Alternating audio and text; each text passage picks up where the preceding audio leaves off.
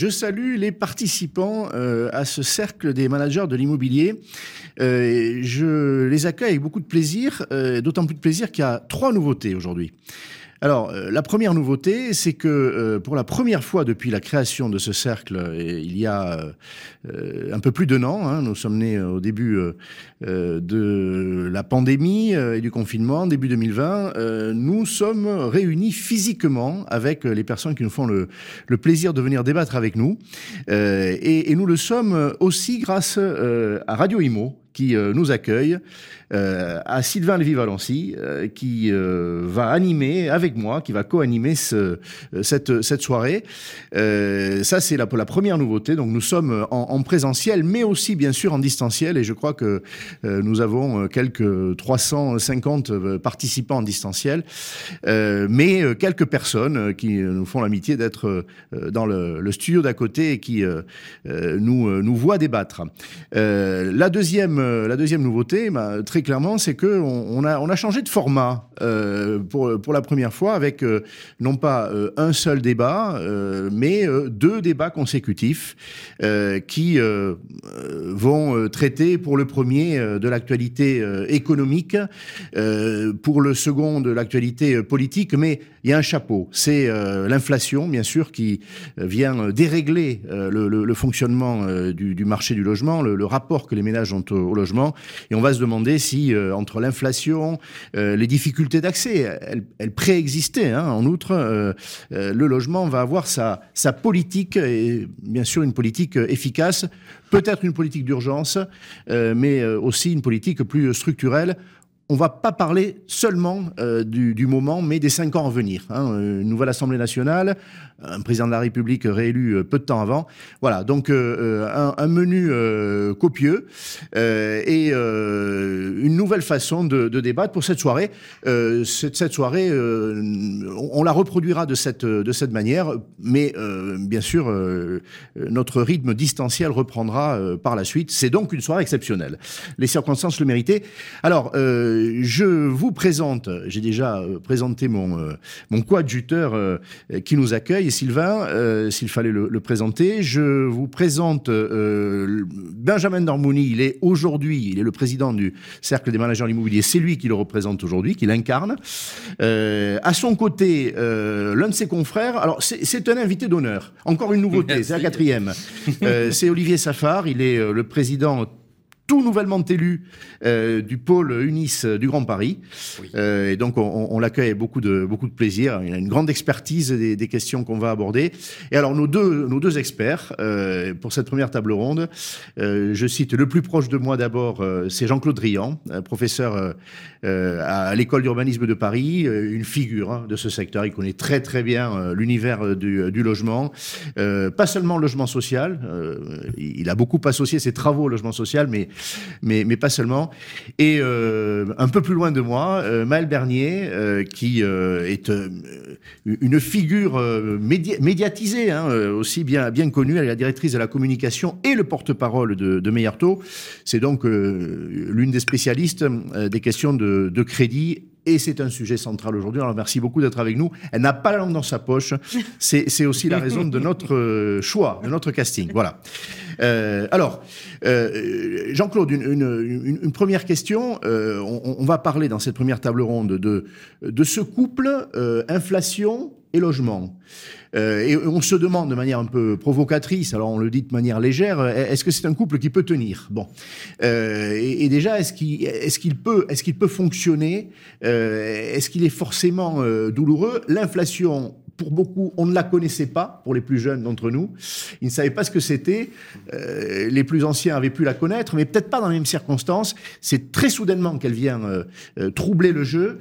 Donc, Jean-Claude, les impacts qu'on peut imaginer, alors directs ou indirects, sur les ménages dans leur rapport au logement oui, l'inflation, elle, elle vient de, effectivement de façon assez soudaine, et, et, si on la compare à ce qui s'est produit dans les années 80, enfin au début des années 80, à la fin des années 70, euh, elle, est, euh, elle est dissociée de l'évolution des revenus euh, des ménages. C'est-à-dire que on a du mauvais côté de l'inflation. Ben, on est du mauvais côté de l'inflation. Voilà, certains parlent de stagflation. Je suis pas suffisamment spécialiste pour utiliser ce terme, mais voilà, c'est la mauvaise inflation. Et quand ça touche la question du logement, parce que ça dépasse évidemment de loin la question du logement, ça vient finalement s'ajouter à 20 ans d'accroissement de, la charge financière pour les ménages.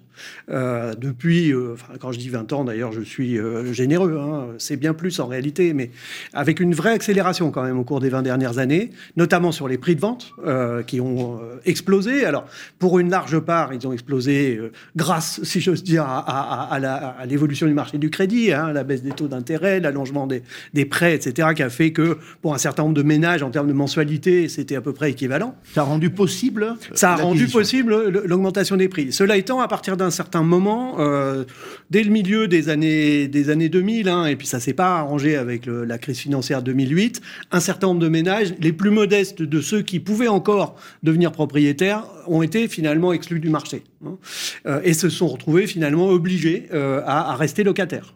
Et c'est particulièrement notable dans le parc social. Parce que dans le parc locatif privé, on a une majorité d'occupants qui sont plutôt jeunes, qui ne sont pas la clientèle du logement social, pour le dire autrement. Parce que parc locatif privé, il a l'avantage, cette grande fluidité qui permet euh, d'accueillir rapidement et pas de faire euh, de, 10 ans d'attente dans, dans, une file pour avoir un HLM.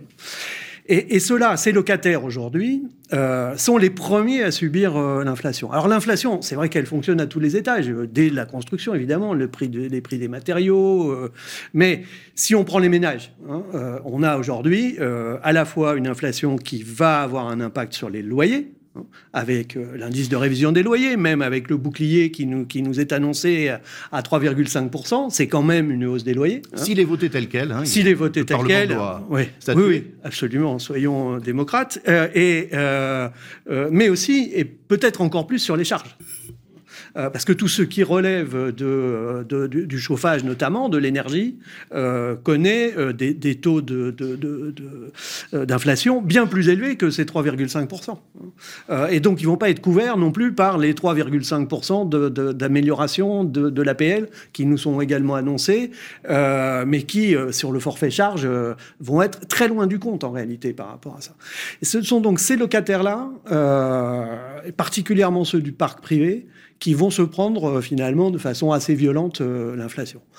Du côté des HLM, le problème va se poser aussi, mais il va être retardé en quelque sorte, puisque c'est au, c'est au 1er janvier euh, que, vont être euh, proposées les augmentations de loyer chez les bailleurs sociaux. Avec des discussions, je suis administrateur d'un, grand bailleur social, euh, les discussions en conseil d'administration avec les associations de locataires font que ça, va être, ça va être sérieux. Hein. On avait hier un conseil national de l'habitat qui a anticipé sur les débats qui vont s'ouvrir. Oui, hein. absolument. Côté HLM comme côté privé. Nous y sommes tous les deux et effectivement, les débats étaient intéressants de ce point de vue-là.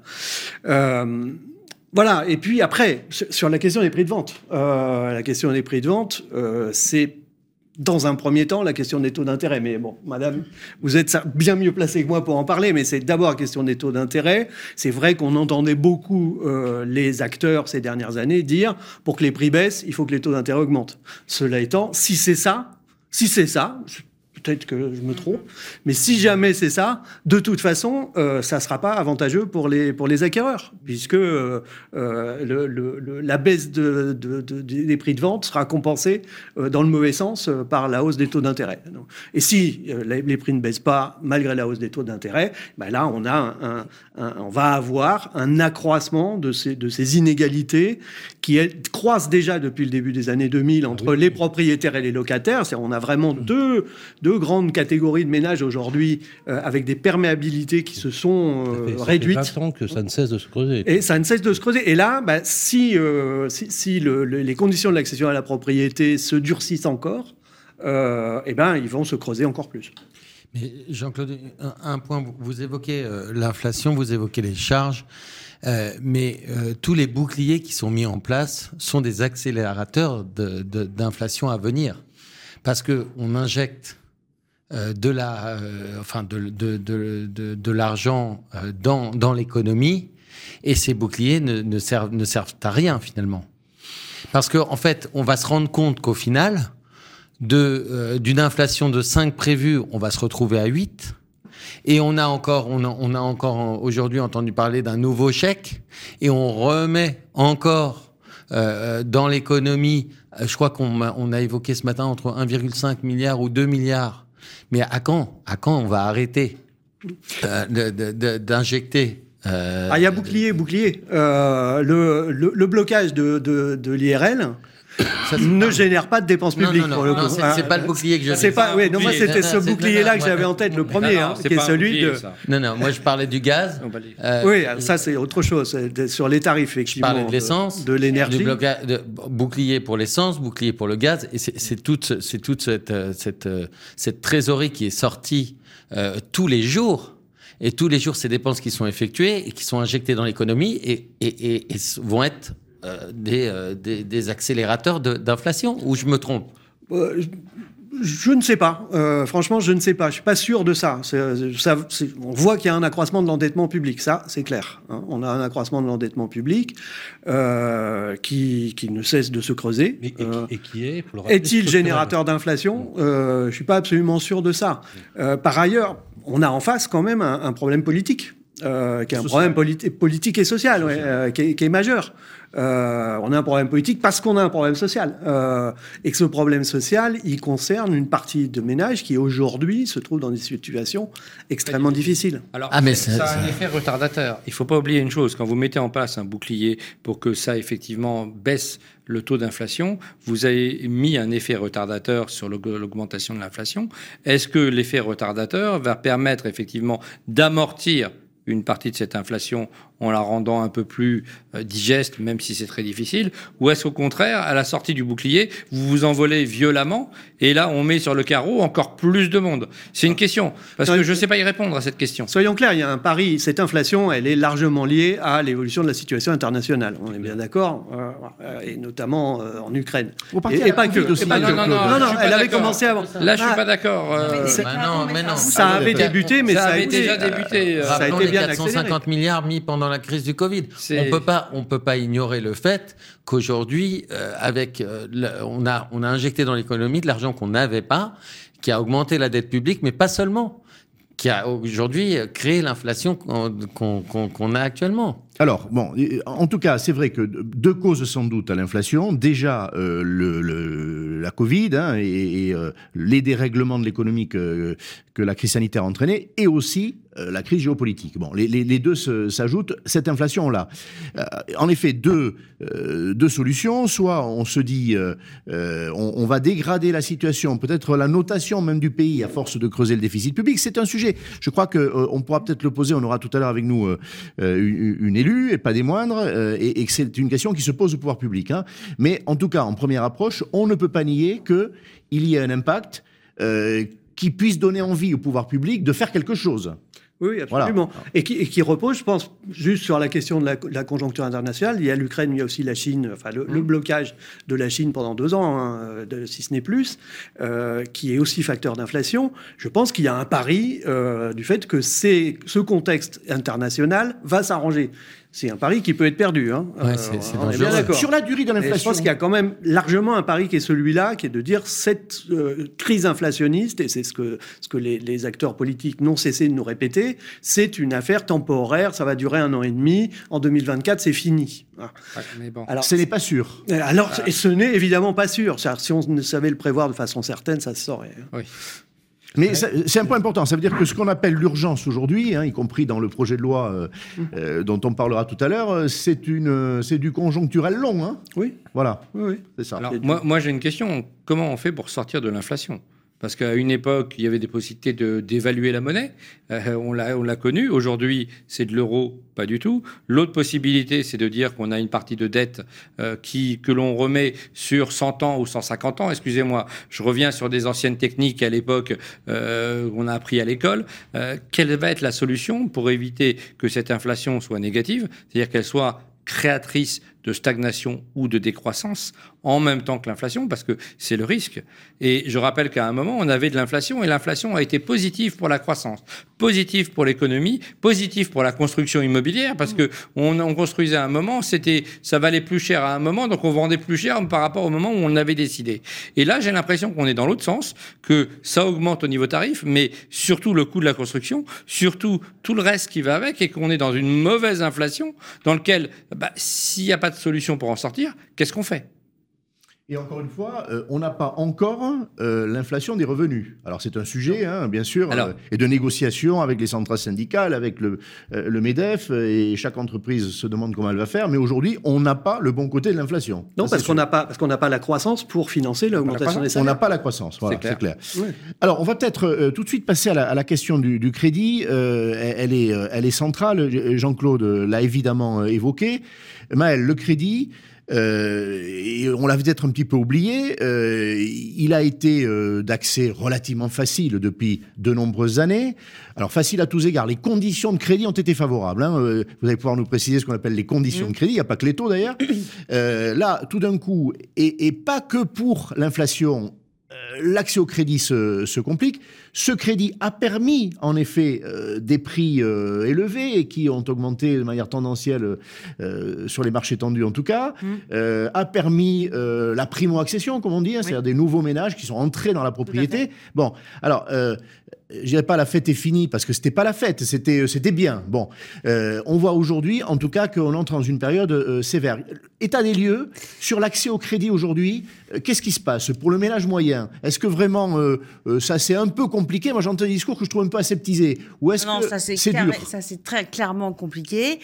Euh, on a eu 2000, moi je résume, on a eu 2019, c'était le crédit euh, pour tous pas cher.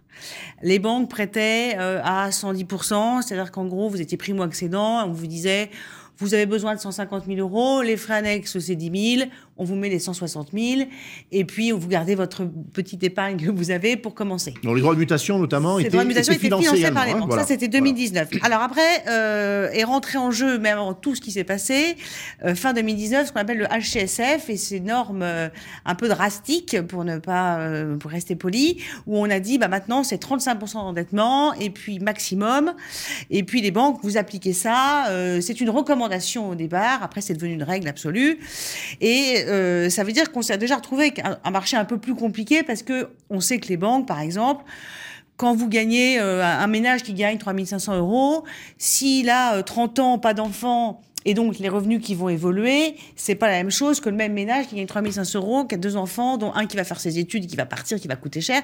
Donc les banques, elles regardaient ce qu'on appelle le reste à Le vivre. reste à vivre. Et donc, elles analysaient le risque de cette manière-là. Euh, sans faire n'importe quoi, parce que alors moi, ça me- quand on me dit aujourd'hui, elles faisaient un peu n'importe quoi, si elles avaient vraiment fait n'importe quoi, on aurait une casse énorme en 2020 et 2021. Ça n'a jamais été le cas en France, Ça n'a hein. jamais été le cas, donc on n'a pas eu de casse, donc euh, voilà. On disait à l'époque, les banques, de toute façon, on disait elles prêtent qu'aux riches. Déjà, on, disait, on a toujours dit ça. De toute façon, les banques prêtent riches. Alors, c'est vrai qu'elles prêtaient. Le, le, le, le- type d'emploi était très important parce qu'aujourd'hui, euh, les jeunes arrivent sur le marché, on leur propose des CDI, on augmente les salaires pour qu'ils arrivent.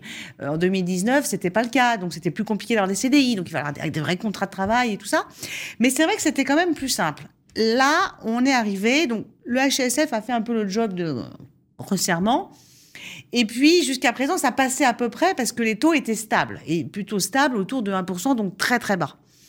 Et depuis le mois de janvier, alors, je pense quand même que la crise en Ukraine a été un gros booster, parce que nous, on voyait, au mois de janvier, les banques nous disaient on va remonter tranquillement, doucement, ça. 10 centimes comme ci, par là, puis sur certains profils, mais en gros, voilà, on va se retrouver, allez, Maël, à 1,5 euh, un demi en septembre, tranquillement. Poum Et il y a eu la guerre en Ukraine, et on a vu les barèmes arriver, le début de la guerre, c'est le 27 février, les barèmes du mois de mars, ça. ils ont pris 30 centimes d'un coup. Et on a aujourd'hui euh, des taux qui sont, euh, allez, un très bon taux sur 20 ans, ça va être un 65, un 70. Quand les banques prêtent à ces taux-là, ça veut dire qu'elles-mêmes font un effort énorme parce qu'elles-mêmes, elles empruntent sur les marchés beaucoup plus élevés. Et la plupart des gens ont plutôt des barèmes affichés à 2%. Oui. Sauf que on rajoute une couche, à savoir ce fameux. Alors moi, je suis en croisade depuis quelques jours, puis je pense que j'ai pas fini. Ce fameux taux d'usure, qui est un truc qui a été inventé à une période où les taux étaient à 5 ou 6% et en gros, on prend 5 ou 6% on met 30% de marge, on regarde les trois mois en arrière et on dit le taux max c'est 30% de plus.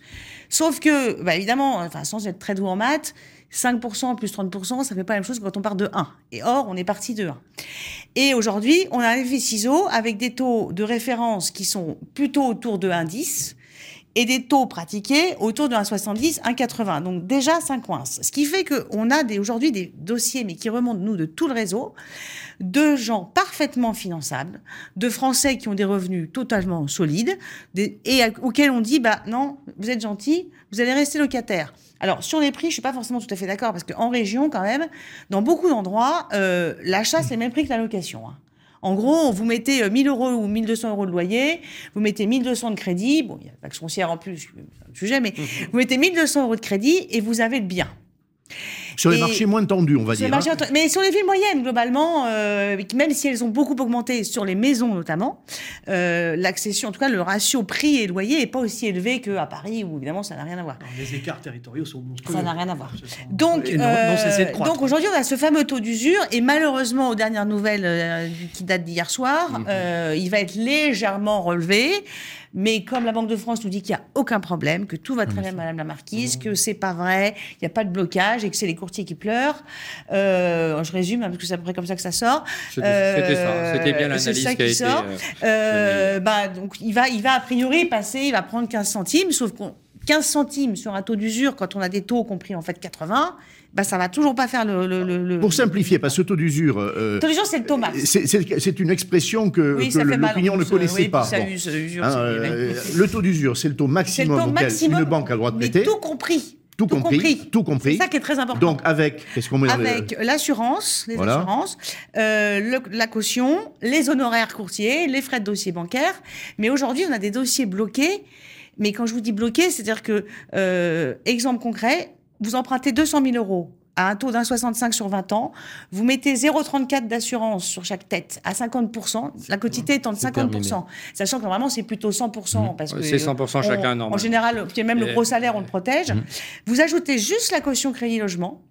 Et vous êtes déjà au-dessus du taux d'usure. Et là, donc, sans honoraire courtier, comme voilà, sans tout ça, on est au-dessus. Mécaniquement. Et, ça, moi, j'ai donné des exemples et on me dit, c'est pas vrai, c'est pas vrai, c'est pas. Bah, hmm. Si, c'est vrai. Et ça, il y en a des, ça remonte de tous les côtés. Les notaires vous le disent. Les notaires, ils ont plein de ventes qui craquent en ce moment parce que l'acheteur en face n'a un revu de prêt.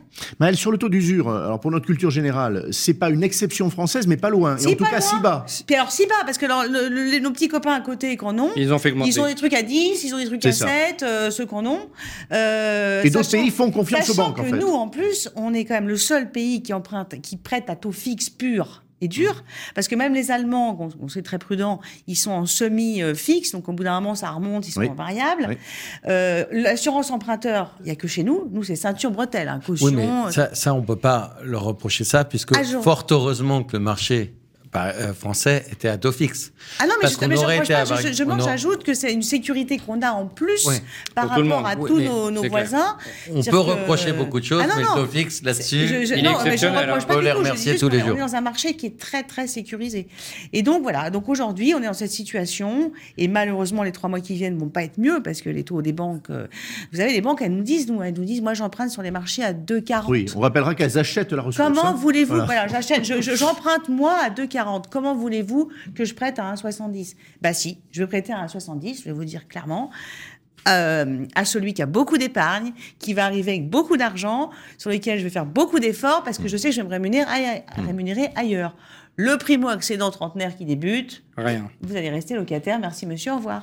Euh, encore une précision, sous le contrôle de Jean-Claude, mais sur la seule augmentation des taux, là, je, ne hmm parle pas euh, euh, ni, des critères du, Haut Conseil de stabilité financière, ni du taux d'usure, mais les taux, lorsqu'on prend 10 points de base, comme on dit, 0,1, hein, hmm, hmm, pour le dire plus simplement, on perd combien d'accédants à la propriété? J'ai en tête 10 000. J'ai en tête Ah, le chiffre, j'ai pas. Moi, j'ai en pourcentage à peu près sur une base 100. On sait que si on prend, euh, si on prend 60 points de base, euh, on perd à peu près 15% de la base euh, qui était au départ. D'accord. Bon. Et alors aujourd'hui, encore un chiffre pour, pour y voir clair, et puis ça dira des choses aux professionnels de la transaction qui sont face à nous ou, ou aux Oh, mais ils savent, hein, parce qu'ils Oui, ils, ils vivent- savent. ils le vivent concrètement. Ils savent, ils vivent concrètement. Et encore une fois, je, je- on, on dit les choses aujourd'hui très, très crûment. hein. Euh, Après, on, on parlera de remèdes aussi qui peuvent être de nature politique et on commence à les aborder. Mais la réalité, elle est là. Euh, au- aujourd'hui, la casse, euh, c'est un terme, il n'est pas beau, mais il est professionnel. Euh, c'est comme ça qu'on dit, ou dans la banque ou, ou dans la transaction. Quel est le taux de chute aujourd'hui en, en additionnant tous ces effets néfastes, la hausse des taux, les critères du HCSF, Moi, je- le taux d'usure? Je pense qu'on est après d'un dossier sur deux qui casse là. Là, je pense que la situation actuelle, elle est à ce niveau-là. Mais, mais elle, est, elle, est, elle est clairement ça, parce que au départ, c'est effectivement euh, les plus modestes, ceux qui peuvent pas l'épuiser dans leur épargne. Après, c'est euh, euh, les plus vieux, parce que ils vont avoir un petit truc d'assurance plus cher, donc l'assurance va bloquer, parce qu'il n'y a plus de questionnaire de santé, mais il y a toujours l'âge. Hein, l'âge, l'âge, ça joue toujours, ça c'est écrit, donc ça se voit. Euh, et, voyez, donc, et plus de questions à la santé pour certains, pas la totalité Ah, des ah oui, mais on hein. est, on est quand même jusqu'à, on est quand même, on peut monter jusqu'à quasiment 400 pour un couple, Oui. donc euh, ça couvre quand même beaucoup de monde. Mais Ça fait quoi, vrai. 70% qui mais sont euh, hein. oui, oui, c'est ça. Mais l'âge, l'âge est là.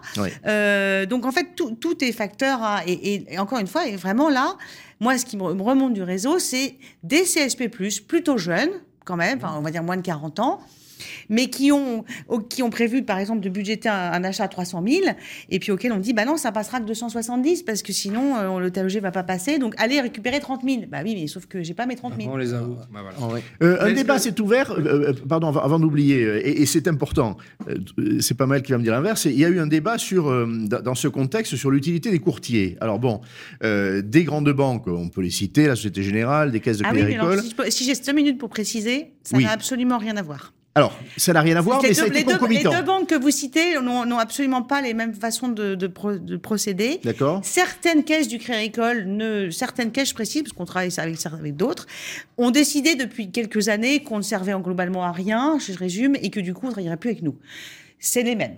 Ensuite, euh, la banque dans laquelle vous faites référence, qui est une grande banque de réseau, qui a arrêté très récemment, elle fait exactement partie des banques avec lesquelles on travaille très bien, mais qui nous ont dit, typiquement, moi j'emprunte à 2,40, je peux pas continuer à financer un 70. J'ai vu. Donc, je vais continuer à financer uniquement mes clients, mes clients et mes bons clients, parce que vous comprenez bien, je perds de l'argent. Vous voyez, donc c'est pas du tout, c'est pas la croisade banque courtier ou Asie courtier, parce que vraiment, en l'occurrence, la deuxième banque dont je parle, c'est vraiment une banque avec laquelle on travaille beaucoup depuis longtemps et très bien, et qui n'est pas du tout dans le même, euh, c'est pas le, ça, ça- ça a été assez amalgamé dans la presse. Il y a eu quelques articles où on avait l'impression qu'il y avait une, c'est les courtiers qui coûtent cher. Le retour de la les- croisade. Bon. Alors que ça n'a rien à voir Alors, avec ça. euh, tant mieux. Mais justement, euh, voyons les choses plus positivement. Est-ce que dans cette période, vous ne pouvez pas faire de miracle Vous êtes un accompagnateur, un conseil des ménages euh, sur des bases que vous venez de décrire.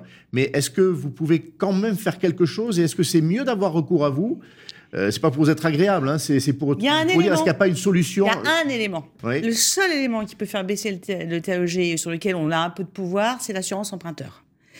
Seulement, cette assurance emprunteur, elle est signée, on, la- on la passe auprès d'une banque. Et euh, toutes les banques ne sont pas aussi, on va dire, euh, flexibles avec le choix d'une assurance euh, ailleurs, et je reste Voilà. très On poli et peut décorréler, hein, on le rappellera aujourd'hui. mais aujourd'hui, il faut être très clair. Vous avez euh, quand même des écarts, malgré l'abs- la- la- la- l'absence du questionnaire de santé, vous avez des, le, le- le couple euh, il peut être à 0,30 en banque et il peut être à 0,10 en assurance déléguée, à couverture équivalente, parce que la loi, c'est quand même couverture équivalente, donc c'est pas un truc complètement loufoque qu'on va chercher.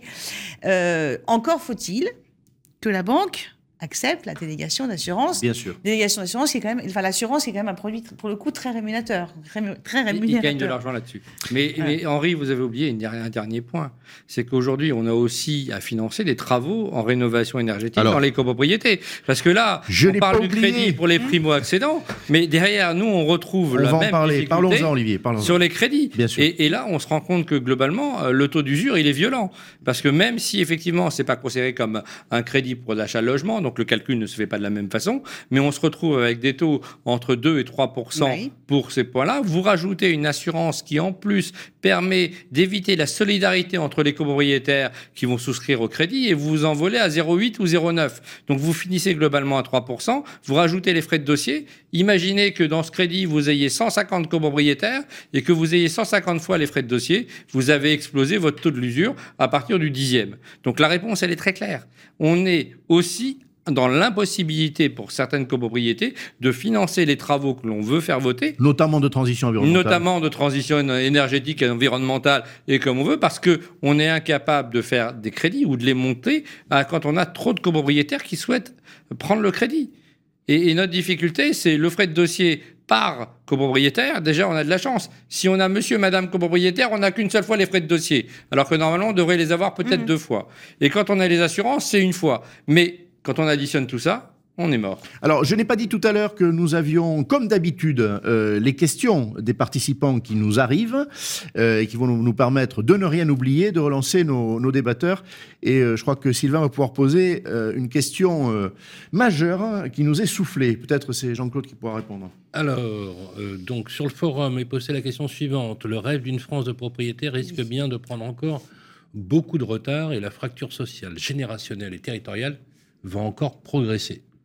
Il y, a- il y a deux questions, enfin il y a deux re- remarques à mon avis dans cette, euh, dans cette phrase-là. C'est qu'il y a la question de la France de propriétaire et puis il y a la question des fractures sociales, générationnelles, territoriales. Oui.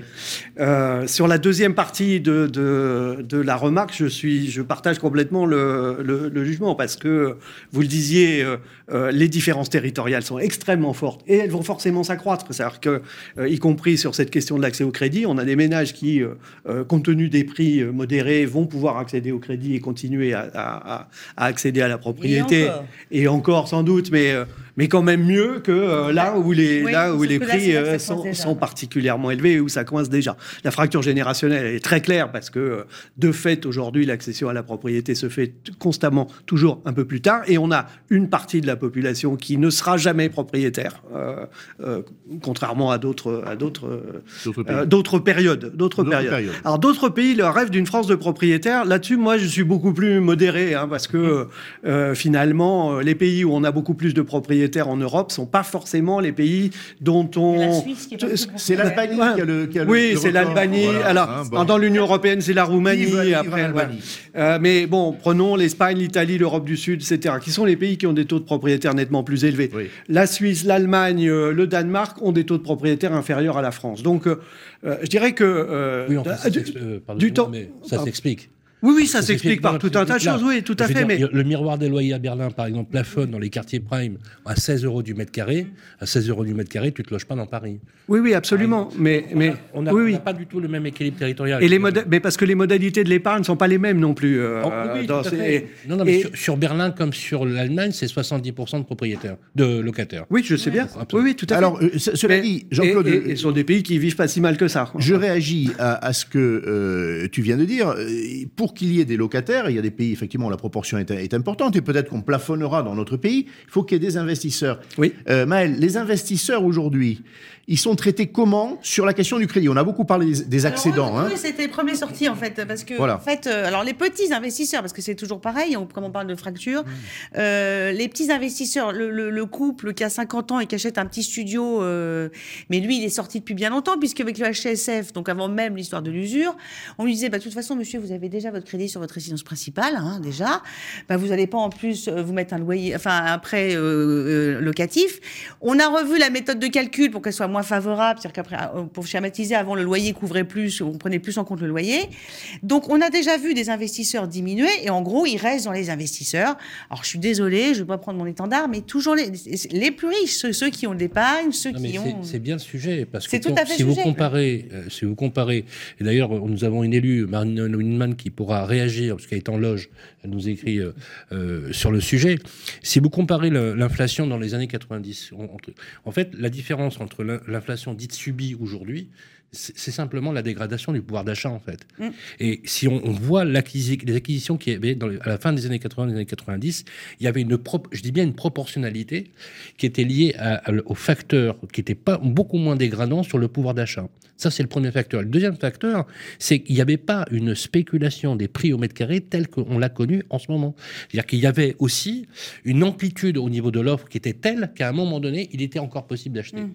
Et le quatrième facteur, c'est que avec une inflation à 16 Mm. euh, qu'on a connue et des taux d'intérêt à 14, on avait des taux d'intérêt négatifs. Ce qui est encore le cas aujourd'hui. Ce qui est encore le cas aujourd'hui. Sauf que pour que ce soit encore le cas aujourd'hui, il faut, encore faut-il qu'il y ait une croissance du pouvoir d'achat. Et donc tout ça met en relief, et, et- et je pense que c'est ce qui transparaît aussi dans votre analyse, une fragilité structurelle.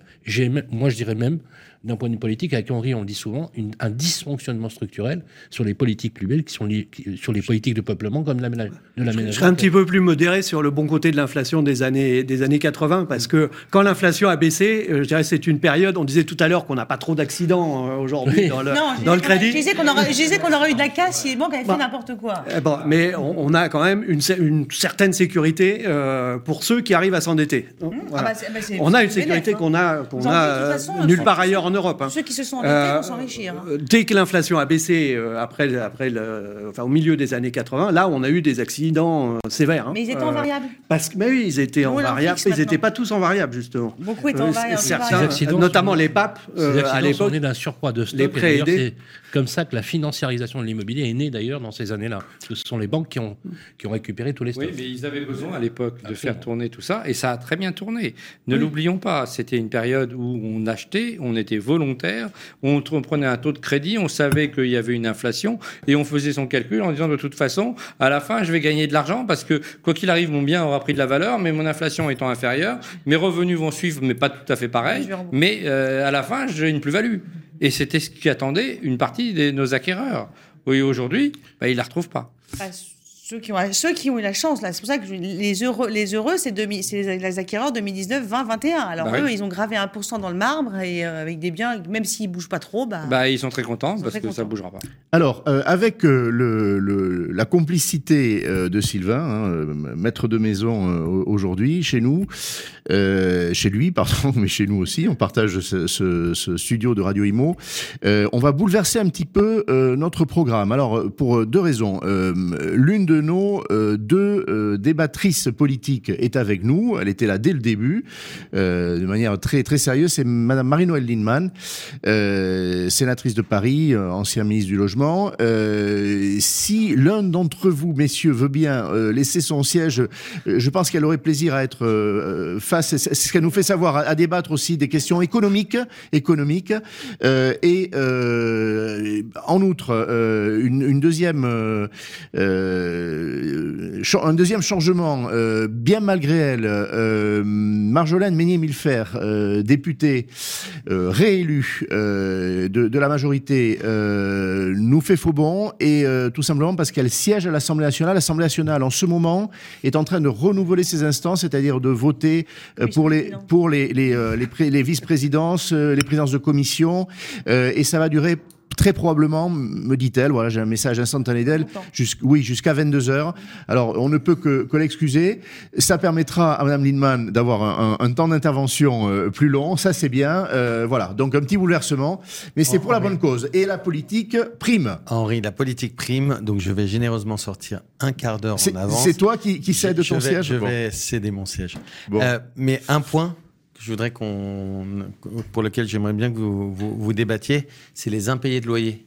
Avec la désolvabilisation aujourd'hui des ménages, les impayés de loyer. On va le faire euh, et euh, on, on salue d'ores et déjà Madame Lindman qui va prendre la place que tu occupais. Euh, Madame la ministre, merci beaucoup d'être avec nous. Euh, voilà, donc vous le savez, euh, vous ne débattrez pas avec J'ai vu une ma parlementaire. bloquée à l'Assemblée voilà, nationale. tout simplement. Je le regrette parce que je pense que il va être urgent qu'on discute euh, tous, quelles que soient nos convictions politiques, de, la politique du logement aujourd'hui. Parce que inflation, euh, évolution des taux, euh, difficulté des ménages, bon.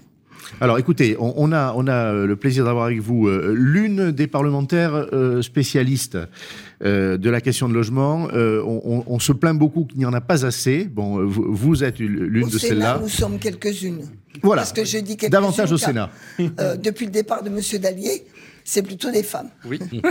Bon, écoutez. Même euh, s'il y a notre collègue du Vaucluse, qui est un homme à la commission des finances, qui commence à, à devenir un bon spécialiste. Et à l'Assemblée nationale, ben, on souhaite euh, que des, des vocations de spécialistes de logement euh, apparaissent avec des nouveaux élus ou d'anciens Et qui. a euh, peut-être voilà. pas échappé qu'il y a de nombreux élus, enfin il y a au moins trois ou quatre élus qui étaient membres d'associations de locataires, C'est exact. de la CNL et du DAL. C'est exact. Et d'ailleurs, on peut bien dire que la circonscription de Michael Nogal, hein, qui a été un spécialiste à l'Assemblée nationale, a été prise par le directeur de droit au logement euh, Haute-Garonne. Voilà, c'est un exemple. Bon. Euh, alors, euh, on- il a laissé un héritage en, en partant, Benjamin, dit il faut parler des impayés. Oui, il faut le faire et on, on va le faire avec, avec Olivier Safar, bon, syndic, alors président, nouveau président, je le redis, de, de l'UNIS du Grand Paris, mais surtout un, un, un grand syndic euh, et, un, gestionnaire locatif aussi. Qu'est-ce qu'on voit aujourd'hui, Olivier euh, que ce soit sur ton portefeuille ou sur celui de tes confrères, hein, tu, parles avec eux, qu'est-ce qu'on voit de ce phénomène d'impayé Est-ce qu'on voit déjà des retards? Est-ce que ça tire? Je rappellerai quand même que la Banque de France euh, constate que dans les six derniers mois, il y a une augmentation de 10% euh, des défauts de paiement et certains même étendus au crédit immobilier, ce qui ne s'était jamais vu. C'est-à-dire c'est souvent les crédits à la consommation qui, faisaient les frais des, difficultés. Donc on a l'impression que la, corde est, vraiment usée. Est-ce qu'on le sent déjà? Alors, on, le sent, mais il faut, euh, on va dire, euh, raisonner en fonction du type d'impayé. On a les impayés sur les locataires euh, résidentiels d'habitation, les impayés sur les locataires commerciaux au bureau et les impayés de charges de copropriété. Tout à fait. Je crois qu'il faut faire la distinction. Oui. Pourquoi? Parce qu'ils ne bougent pas à la même vitesse. Aujourd'hui, quand on regarde les impayés sur les locataires d'habitation, il y a un mouvement, mais pas violent. C'est-à-dire qu'on a effectivement quelques retards, un peu plus, mais je ne vois pas une progression exponentielle sur les impayés locatifs pour le moment. Pour deux raisons. Un, bah, on n'a pas l'IRL pour le moment, ça c'est une première chose. Deuxième chose, il n'y a pas les régularisations de charges locatives qui sont facturées. Parce que ça, vous avez un effet de retard qui est quand même colossal.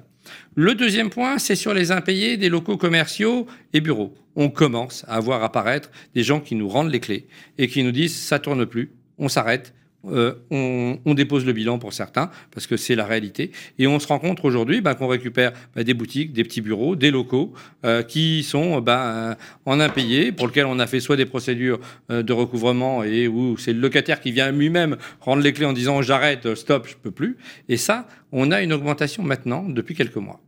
Sur les charges de copropriété, vous avez deux visions. Une première vision, c'est les immeubles dans lesquels vous avez voté des travaux de rénovation énergétique et sur lesquels vous avez engagé ces gros travaux l'année dernière ou l'année d'avant, parce qu'il y en a quand même eu. Et on se retrouve maintenant avec une difficulté sur tous ces immeubles-là. Pourquoi? Parce qu'on rajoute la partie inflation, la partie augmentation du prix du gaz, la partie euh, augmentation des prix de l'électricité et, et aucune économie pour l'instant sur ces points-là. Deuxième point, c'est sur les charges de copropriété, on va dire régulières, quand on n'a pas voté de travaux Courante. courantes. Une augmentation des impayés de l'ordre de 6%. Donc, des choses, rien de violent pour l'instant. La seule chose, c'est que on l'aura globalement, non pas maintenant, mais à partir du mois de juillet. Pourquoi? Parce que les assemblées générales ont lieu, on a approuvé les comptes. Quand vous aviez un budget voté de 100 000 et que vous avez dépassé 120 000, l'Assemblée générale approuve les comptes parce que malheureusement, c'est le prix de l'augmentation du gaz, de l'électricité. Oui, c'est pas les honoraires du syndic, hein, on le rappelle. Ah, c'est pas malheureusement les honoraires de syndic, mais là on est très clair là-dessus. on Euh, risque de vous le dire, c'est pour ça que je, je- Ça va être de votre faute. Non, non, Ah, mais voilà, je- de je façon, anticiper, Ça sera hein. toujours de notre faute. Et globalement, bah, on va euh, faire une régularisation de charges en leur demandant 20 000, 30 000, 50 000 euros. Et là, la régule, elle arrive à partir du mois de juin, juillet, euh, puisque c'est le moment où on fait la plupart des assemblées générales. Donc votre augmentation, elle est pour le prochain trimestre, elle est à partir de juillet et d'octobre. Et là, on risque d'avoir une augmentation importante parce que nous, on le voit. Les budgets de charges, quand vous avez du chauffage, euh, elles sont explosées. Je suis désolé de le dire. On a des immeubles dans lesquels on était à taux fixe, je suis très content. Ils sont venus à échéance à un moment. Vous étiez à 30 euros le mégawatt le gaz, vous êtes à 126. Eh. Donc, Et le gaz, il et, et le gaz s'envole. Bouclier tarifaire pour le gaz, c'est une bonne chose, mais plafonné à 60, euh, c'est très bien, mais c'est pas suffisant. Et bouclier tarifaire pour l'électricité en copropriété, il y en a pas. On nous a oubliés. On a beaucoup d'immeubles chauffés électriquement collectifs, beaucoup d'immeubles où c'est l'eau chaude qui est produite par l'électricité en collectif, beaucoup de consommation dans les différents immeubles pour partie commune. Et je sais que dans certains immeubles où euh, bah, vous avez 25 étages, on a fait changer toutes les ampoules pour passer en LED, investissement, mais économie d'électricité de près de 20 000 euros. Mais tout le monde ne peut pas faire cet investissement quand vous avez tout qui augmente en même temps. Et ça, on va avoir une difficulté sur le prochain trimestre et sur la fin de l'année, aucun doute. Alors, euh, euh, Madame la Ministre, euh, je disais que vous étiez une parlementaire spécialiste. Bon, vous avez été par deux fois en charge au gouvernement de- du dossier logement. Notamment dans la période où on a, on a commencé la désinflation. Absolument. Donc, C'était charmant d'être ministre à cette période. Alors, ce- ce- ce- bon, on n'a pas, on n'a pas encore de, de ministre du logement. Euh, Est-ce que ce sera charmant d'être ministre du logement euh, dans les semaines qui viennent? Peut-être pas non plus. Alors, justement, on voit bien que les questions, on avait, on a fait les choses dans l'ordre.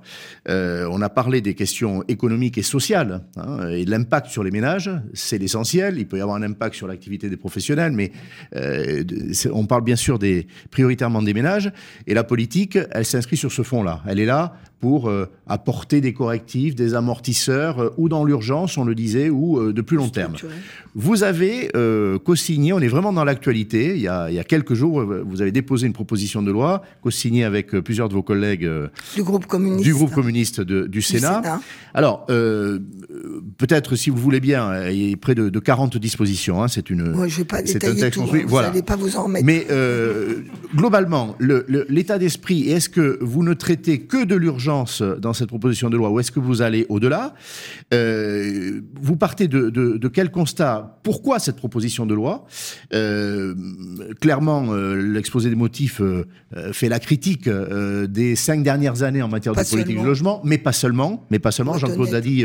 bon, des dérives, on les constate euh, Mm. sur les prix, sur quantité de choses depuis 20 ans et 30 ans. Bon, voilà. Donc, une petite présentation de ce travail et globalement, votre analyse et qu'est-ce qu'il faudrait faire et urgemment et avec euh, un terme plus long pour euh, les ménages et le logement. Alors, c'est compliqué parce que, bon, d'abord, la politique du logement, c'est quand même une politique de bateau qu'on ne peut pas, euh, du jour au lendemain, faire passer à 90 degrés ou. Bon, bref. On peut faire des coupes sombres rapidement. Ah oui, on peut beaucoup détériorer la situation, Voilà. mais le mieux réguler et l'améliorer, c'est autre chose. Alors, premier constat, euh, il y a l'urgence de l'inflation, mais qui vient sur un fond structurel déjà déséquilibré, qui est l'évolution des dépenses de logement des Français par rapport à l'évolution de leurs revenus. Du coup, la part consacrée au logement ne cesse de croître avec effectivement des grandes inégalités. Je euh, passe les détails, mais euh, un smicard dans le privé ou, ou quelqu'un en HLM, c'est pas la même chose. Un accédant modeste ou un accédant qui a des- ou un, propriétaire qui a déjà payé les trois quarts de son truc. Bon, donc des dépenses trop chères. Et ces dépenses de logement, elles ont été accompagnées par des fortes hausses des prix du foncier et de l'immobilier en général. Là aussi, inégalité territoriale, mais quand même une tendance de fond, à part dans des secteurs très, très, peu, très peu attractifs, c'était quand même la grande tendance de fond. Et si on prend un peu de recul, on peut s'interroger pour savoir à qui a bénéficié la baisse des taux. En réalité, très peu à l'acquéreur, très peu aux locataires, et enfin, grosso modo à l'usager, beaucoup aux propriétaires. Et encore plus aux propriétaires du foncier. Parce que c'est encore plus injuste, parce que si au moins l'argent allait dans la qualité de la construction, on se dirait, ben voilà, on est mieux thermiquement. euh, non, et même pas en termes de confort, parce que les mètres carrés où habitent les gens ne s'est pas nécessairement vraiment augmenté. Donc, on évidemment, l'inflation ne fait qu'accroître ça, parce qu'on avait déjà des tas de gens qui étaient borderline pour payer leur loyer, leurs charges, et qui aujourd'hui, ben, ça dépasse euh, l'entendement pour eux. Donc, les mesures d'urgence, je sais bien qu'elles vont faire hurler, euh, mais néanmoins, je persiste et signe.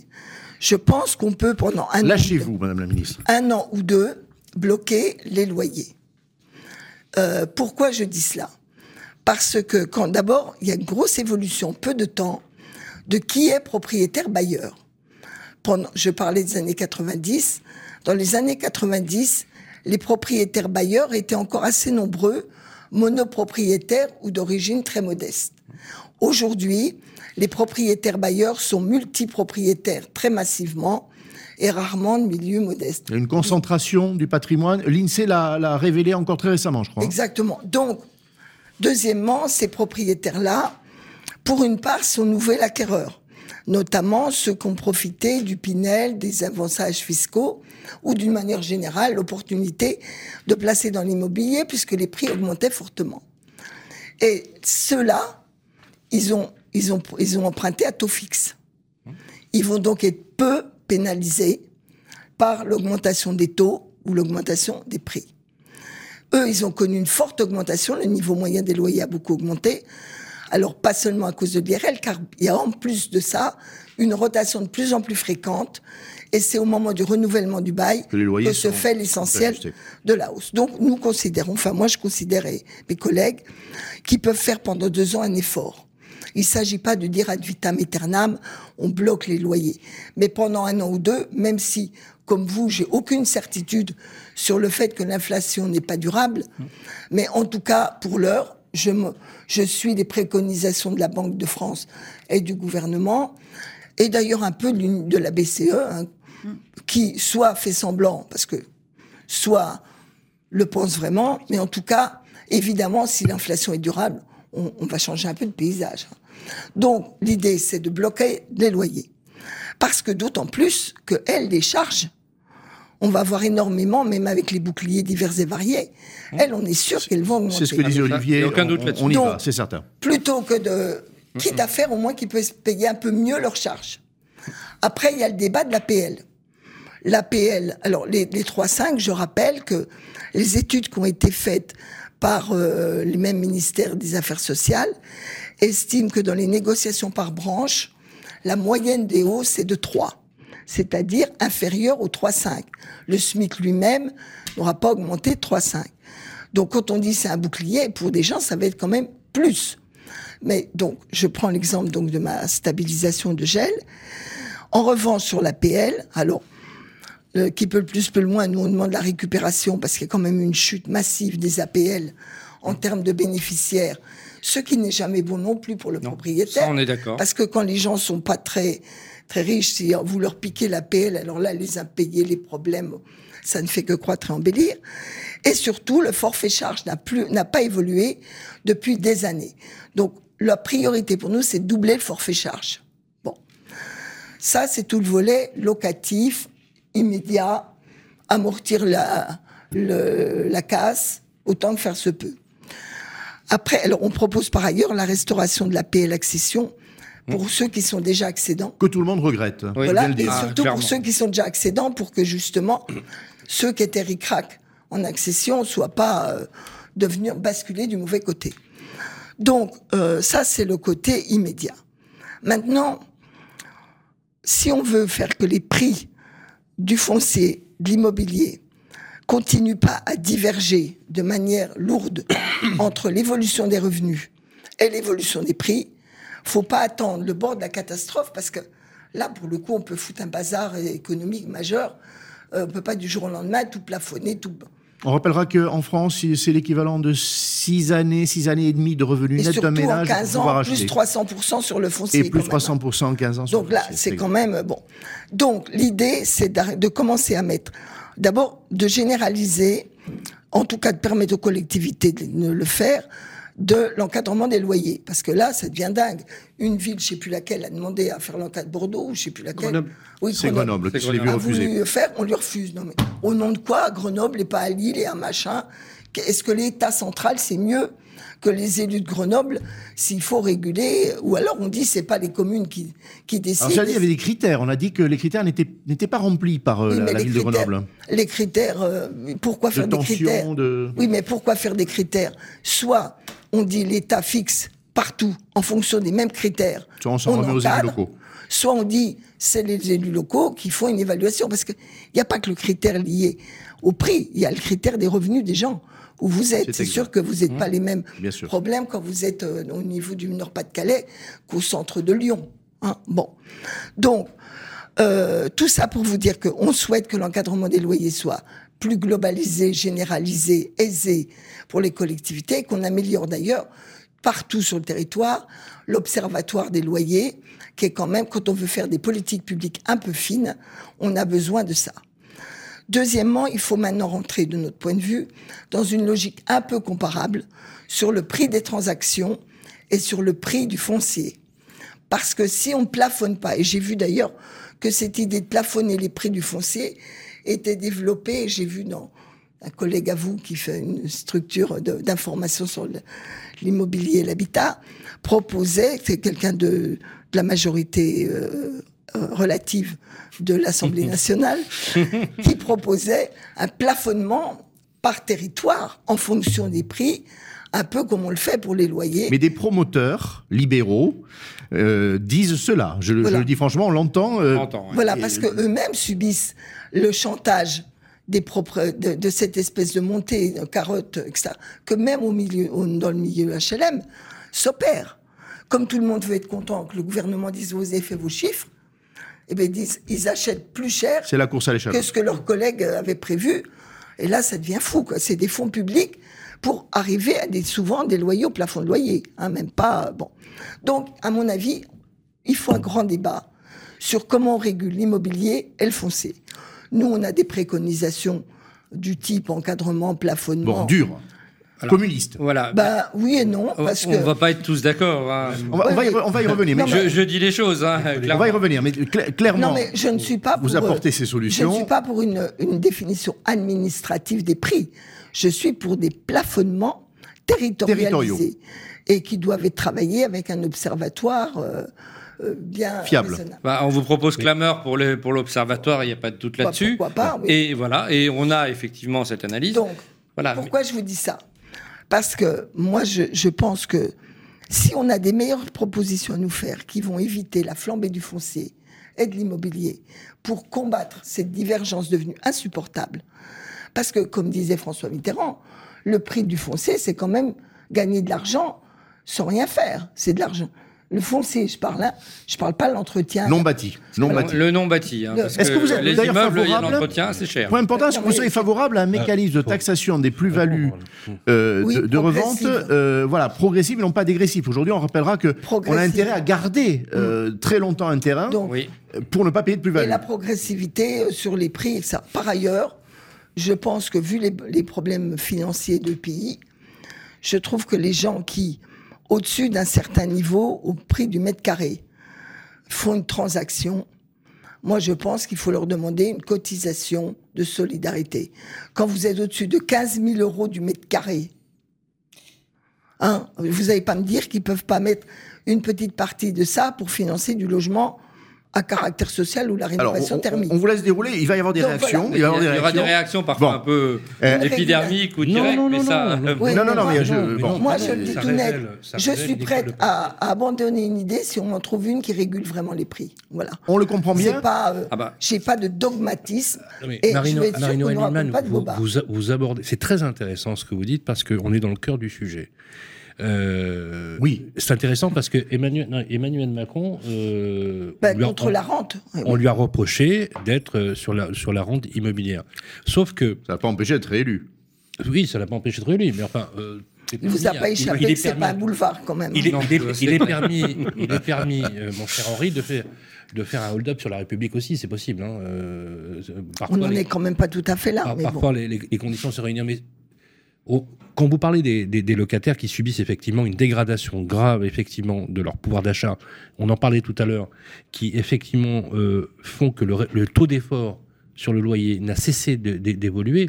Euh, si, je vous donne un exemple. Pour se payer un 60 mètres carrés euh, dans Paris, il faut avoir un salaire en moyenne entre 110 et 120 000 euros. Euh, pour un coup. Donc, Bien ça- sûr. ça- on, on voit effectivement qu'aujourd'hui, il y a une gentrification. Mais c'est vrai aussi pour les accédants. Oui, Parce que comme les... Pourquoi il y a une chute? Quand on vous disiez la France des propriétaires, je sais plus, il y a une augmentation du nombre de propriétaires en France. D'abord, je sais pas trop si dans les statistiques ils mettent les propriétaires occupants ou les propriétaires bailleurs. Bon, bref. Alors, c'est au- les 78%, Bon. euh, disons-le sous le contrôle, de, ce sont les occupant. occupants. Bon. Ce sont les occupants. sont les occupants et ça n'a pas bougé depuis Ça 20 stagne. ans. Voilà. Et- Mais et ça le ne bouge problème, pas. Ça ne bouge pas le depuis 20 ans. problème, c'est que c'est pas les mêmes sociologiquement. Non, absolument. C'est-à-dire, il y a eu une On hémorragie de l'accession sociale à la propriété. Oui. Et c'est d'ailleurs pas neutre dans les combats que vous entendez des Gilets jaunes ou sur ces territoires, où vous avez des gens pour qui ils attendent une- de la République une certaine promotion sociale. Je parle pas des gens hyper pauvres qui sont dans d'autres cas, mais il n'y avait pas que des hyper pauvres dans tous ces territoires qui sont un peu oubliés et qui ne peuvent même plus, alors qu'il y avait encore 20 ans, leurs parents pouvaient accéder à la propriété. Ils ne peuvent plus le social. faire. C'est un élément Et ça, social. ça nuit à l'ascenseur social. Donc la hausse des prix euh, amène à injecter beaucoup d'argent public inutilement, à mon avis, Pour compenser la douleur, finalement. pour voilà et, et par ailleurs n'a pas l'efficacité qu'on attend euh, de ce côté-là. Alors, moi, moi, je voulais y reprendre sur un point, c'est sur le blocage des loyers. Aujourd'hui, le blocage des loyers est pour nous une, un non-sens pour nos propriétaires bailleurs. Pourquoi? Parce que eux ont fait un effort pour acheter des biens, un effort pour les mettre en location. C'est un rôle sociétal. Ils Oui, mettent enfin, en location. Et, et me dites pas qu'on a pas- ils que font- des gros propriétaires fonciers, c'est pas la réalité. Oui. Parmi mes clients, j'ai beaucoup de propriétaires qui sont, pour certains, des anciens commerçants, pour, pour certains, des salariés, parce qu'ils ont acheté ça pour avoir une retraite complémentaire, pour leur permettre effectivement Ben, d'avoir oui, des enfin, revenus. Et, et- et j'en ai beaucoup comme ça. Et ça a augmenté beaucoup Et- plus que la moyenne des, oui, des mais retraites. oui, mais le problème, c'est qu'aujourd'hui, aujourd'hui, ce sont des gens de classe moyenne. Des classes S'ils moyennes. ont- De moins en moins, de moins en moins. Alors, Et ils sont là. Et, on les qualifie de personnes qui s'enrichissent sans cause. Et, cette idée qui... Non, mais je parle des fonciers. Cette idée, non, non, mais, mais, même sur le foncier, pardonnez-moi, mais de toute façon, pour la construction ou l'aménagement du territoire, de toute façon, ceux qui détiennent aujourd'hui le foncier l'ont acquis. Ils l'ont acquis avec une vision peut-être différente. Oui, c'est peut-être, c'est peut-être l'héritage, à moins d'effectivement de taxer et de Ah revoir bah, tout le monde qui a de l'argent, il de- l'a acquis de- voilà, quelque part. l'héritage. Mais soit À par moins- héritage, soit par travail. Et les autres, ils mais- foutent rien. Ils Non, ne travaillent pas, les autres. Les à moins, locataires. à moins que, vous, que vous, vous entamiez une idée qui est, qui est tout à fait intéressante de planifier la politique du logement, autrement dit, de réguler les prix, d'influencer. C'est pas planifié, régulé, hein, je vous rappelle. Oui, non, mais- Planifier, c'est une intervention directe. Réguler, c'est c'est oui, mais ça pourrait. que... Ça Parce pour- que je vais vous dire, la régulation, elle doit permettre que ça augmente pas trop, pour que quand il y a un problème, ça chute pas brutalement.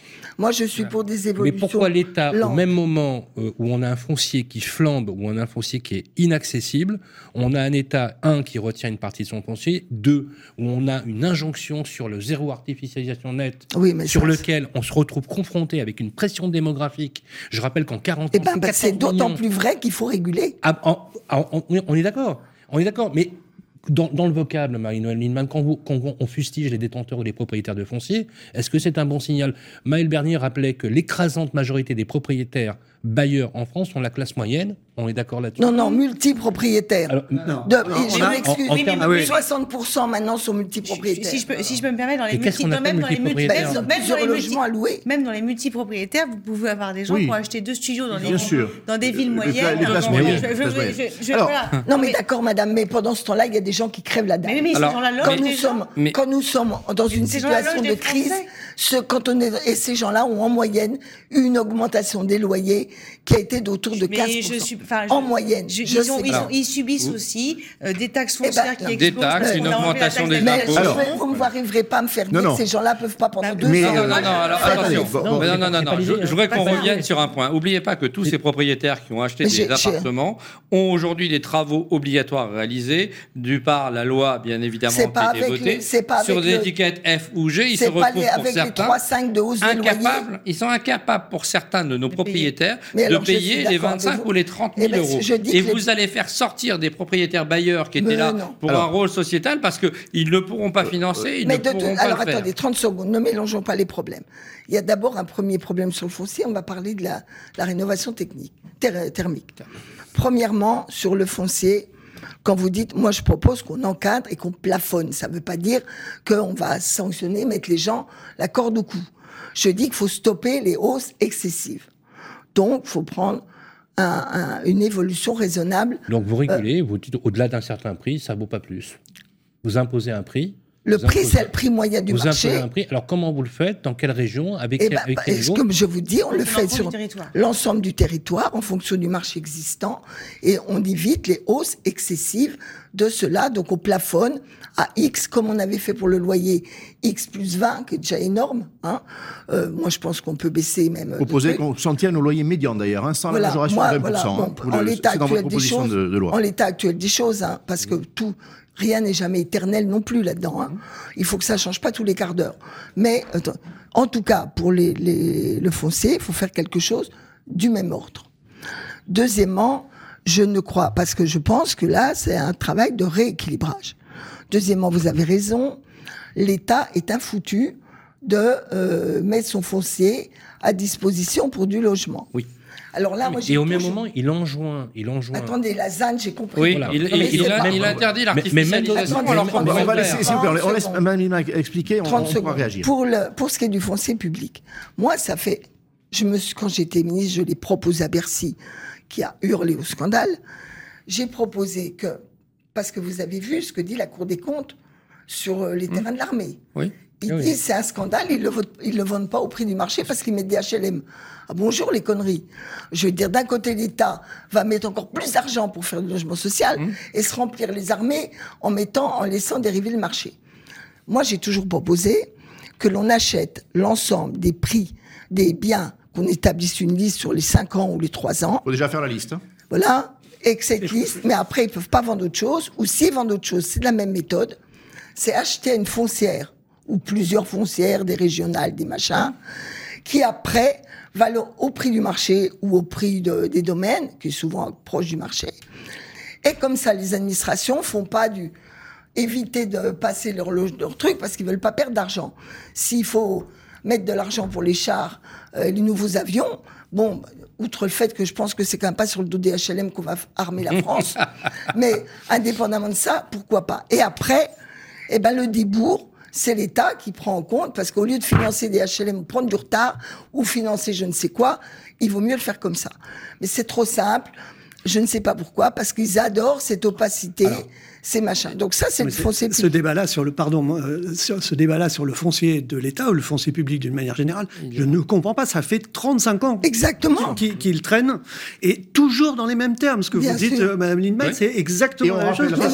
Et ça n'a Je pas changé. quand vous je, étiez je ministre. propose, je propose un outil. Et si on veut pas bien faire sûr, du- bien Ben, sûr. Et là, pense Ben, L'outil fait- existe dans chaque région. Alors, la seule chose, c'est qu'il n'a pas les compétences, le PF, et ils n'ont pas les compétences, et ils n'ont pas la On va- qualité on pour va- le faire. Et alors c'est après, la dommage. ZAN. La ZAN, c'est un vrai sujet. La ZAN. Ah, ça, c'est un vrai problème. Ça va être, mais c'est quand même un vrai enjeu. On peut pas croire.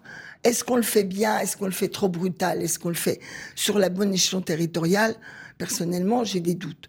Je pense que le bon échelle, la bonne échelle serait au minimum les Scots. Oui. Parce que pas demander à chaque bout de village, t'as pas le droit de mettre un petit pavillon en plus, et après on, on se plaque l'école ferme. Donc on est complètement taré, même s'il est vrai qu'il faut travailler sur le parc existant, mais ça ne réglera pas tout. Non, Mais- la mobilisation ne parce réglera que dans pas. tout, c'est clair. l'inconscient ou dans le conscient caché que vous trouvez à la Cour des comptes, que vous trouvez dans la stratégie bas carbone, les hauts fonctionnaires français pensent qu'il y a assez de logements en France et qu'on ne doit pas augmenter. S'est écrit noir sur blanc. Et même une récente étude commandée euh, par, par Foncia à Oui, Asterès à l'époque. ouais. euh, leur donne raison. Alors on pourra en, reparler, et- mais et on n'est pas pas seulement les hauts fonctionnaires, et pas seulement les hauts fonctionnaires, mais aussi une partie du milieu politique. Voilà. euh, Et, et- et on ne comprend pas parce bien sûr, qu'aujourd'hui, c'est c'est une vraie difficulté. pour un Et- politique. Et il y a un vrai problème C'est aujourd'hui. Le, rapport à la production nouvelle, Regardez, il est. les- il- regardez ce que les gens ont mis hein. dans leurs programmes municipaux.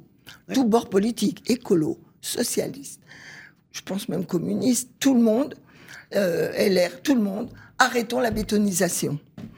Il y a trop de logements nouveaux.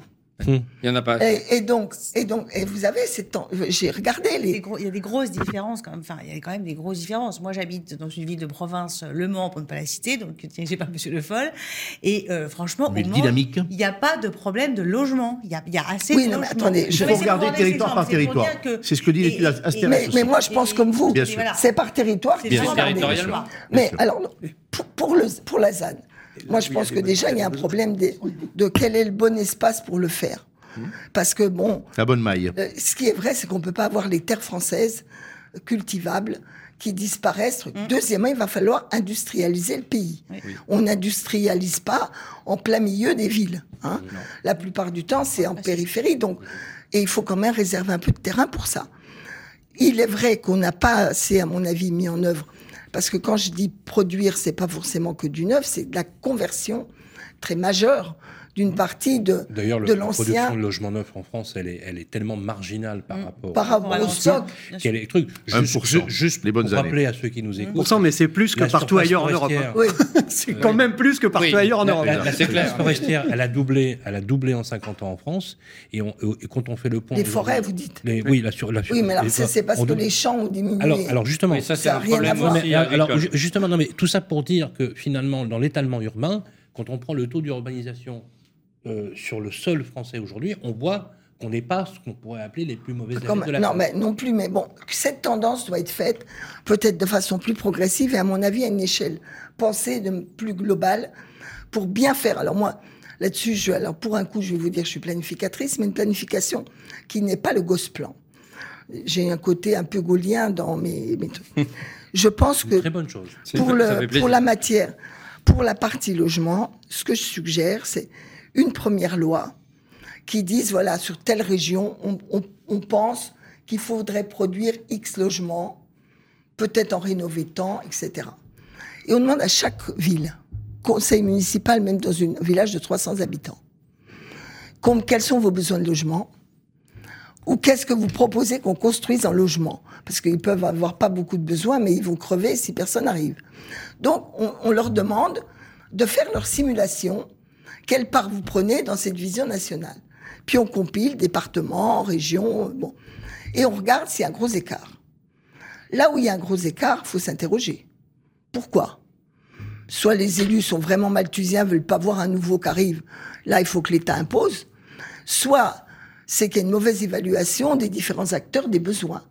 Et là, au bout d'un moment, je propose une deuxième loi, qui sera une loi de programmation sur cinq ans, qui dit voilà, on arrête la liste de grosso modo combien on rénove. Alors, on n'est peut-être pas obligé de passer sur chaque village, mais dans chaque aglo, machin, etc. Avec un contrat moral où toutes les agglos et tous les conseils municipaux ont dit ce qu'ils voulaient et doivent à peu près le faire. Et je demande que dans chaque année, le conseil municipal délibère où on en est. Pourquoi on n'a pas construit Si on a construit, est-ce que c'est bien euh, suffisant? Parce que on a un énorme problème, c'est que les Français mesurent pas la réalité du problème du logement.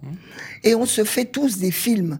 Moi, le nombre de fois où, quand justement dans ces mairies, faut arrêter la bétonisation. Vous avez été maire, hein, en outre. Oui, oui. Le, eh ben, je, les gens me disent, mais il y a assez de logements vides. Mais quand vous regardez le nombre de mètres carrés vides, mais outre le fait que ça correspond pas forcément à ce que les gens veulent, c'est déjà un premier C'est problème. souvent ça la difficulté. Mais c'est c'est, c'est aussi C'est les travaux à inadapté. C'est inadapté. Mais dans d'autres cas, on n'a pas inventé les bons outils. Moi, j'ai trouvé que Montebourg, c'était intelligence qui proposait de dire, alors peut-être pas gratuit, on peut faire Non, un OFS. pas gratuit, il n'y a Bah, pas de doute. Il y avait eu des tentatives d'ailleurs hein, de, de- faites, de maisons voilà. à 1 À euro. Enfin, à un Voilà. euro, Oui, avec, ça euh, ressort À. Roubaix, à Roubaix Avec 18 un- maisons en tout. Hein. Oui, oui, oui. Avec 18 un maisons en tout à Roubaix. Moi, je suis pas dans le neuf. Avec un faux pour solidaire, on va dire ça, un faux Je- BRS. S'il vous plaît, Un faux on- BRS qui va- avait été proposé, mais Moi, on est je- un peu étonné. Voilà. Je pense qu'on peut, sur le parc vacant, dans les territoires dits de la diagonale du vide et autres, jouer cette carte Hmm. de revitalisation de l'emploi. Euh, de, de l'emploi, il faudra. D'abord et de l'emploi. trucs. Oui, mais c'est aussi le serpent qui se mord la queue. Ouais, et puis l'emploi, ça, Bon. ça- c'est en train de repartir. Ça- Voilà. endroits, ça Donc, en tout cas, pour vous dire. Ouais. pour vous dire que sur Lausanne, je pense qu'il y a, c'est incontournable à terme. Il faut s'en donner les moyens et justement, ça oblige de réguler. Alors, Parce que comme je- moins, je- plus il y a de rareté, Je suis moins, je plus suis la moins tendance des prix vous. va augmenter.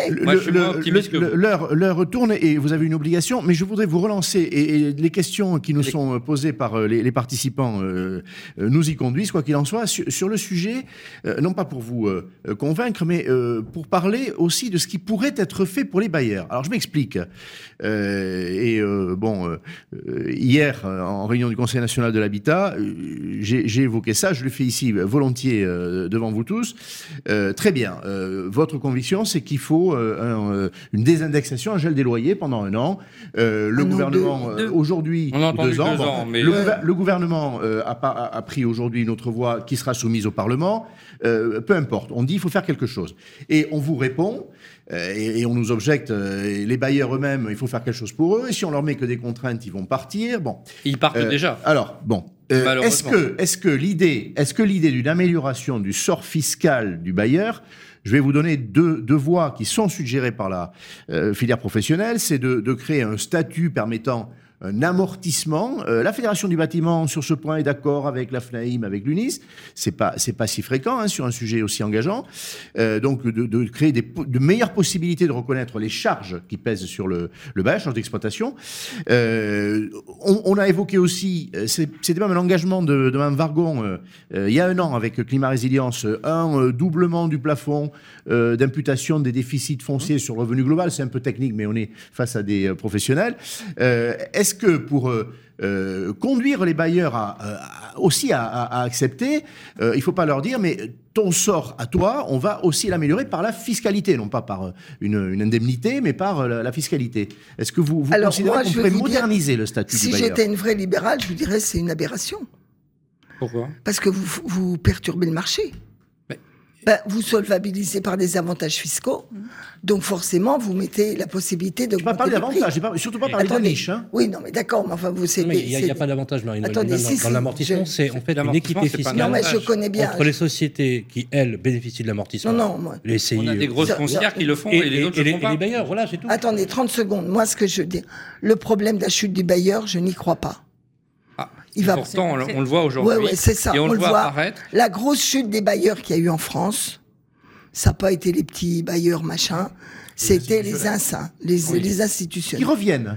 Et justement, il vous a pas échappé que le précédent gouvernement voulait supprimer le Pinel Hmm. au profit d'une fiscalité favorable au retour des institutionnels. Ça ne nous a pas échappé. Eh ben, je vais vous dire que pour une fois, je suis d'accord avec eux. Parce que justement, je pense que la régulation, elle est plus aisée avec un seuil d'institutionnel déjà important que dans cette hétérogénéité où on envoie toujours le petit, vous savez, c'est comme le petit agriculteur qui va sauver le mec de la, la PAC pour le, le gros agriculteur de la Beauce. Donc moi, je suis personnellement pas convaincu que la mesure sur deux ans va faire fuir les gens et autres. Alors. Après, vous avez des gens qui avaient de l'épargne avec ça, qui ont besoin de déstocker une partie de leur argent. Bon, ça, ça a toujours existé dans les périodes de, où euh, vous avez un problème de pouvoir d'achat, de mutation, ou des gens qui veulent acheter en province une résidence secondaire et autres, qui déstockent. Mais je ne crois absolument pas à ma thèse, à la thèse. Excusez, j'ai des problèmes de corde vocale. ça revient vite. à la thèse de la fuite des petits bailleurs. Je n'y crois pas.